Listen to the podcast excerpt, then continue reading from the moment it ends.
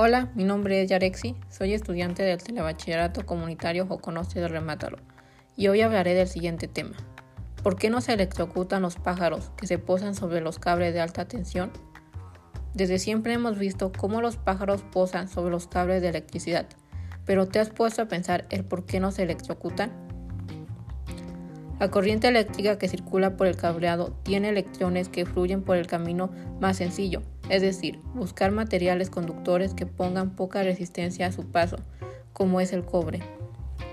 Entonces cuando un pájaro se para sobre un cable y la electricidad toca sus patas, hay dos situaciones, seguir fluyendo a través del cobre o circular por el cuerpo del ave. Por suerte, el cuerpo de este animal no es buen conductor de energía, por lo que la electricidad siempre optará por seguir el cable.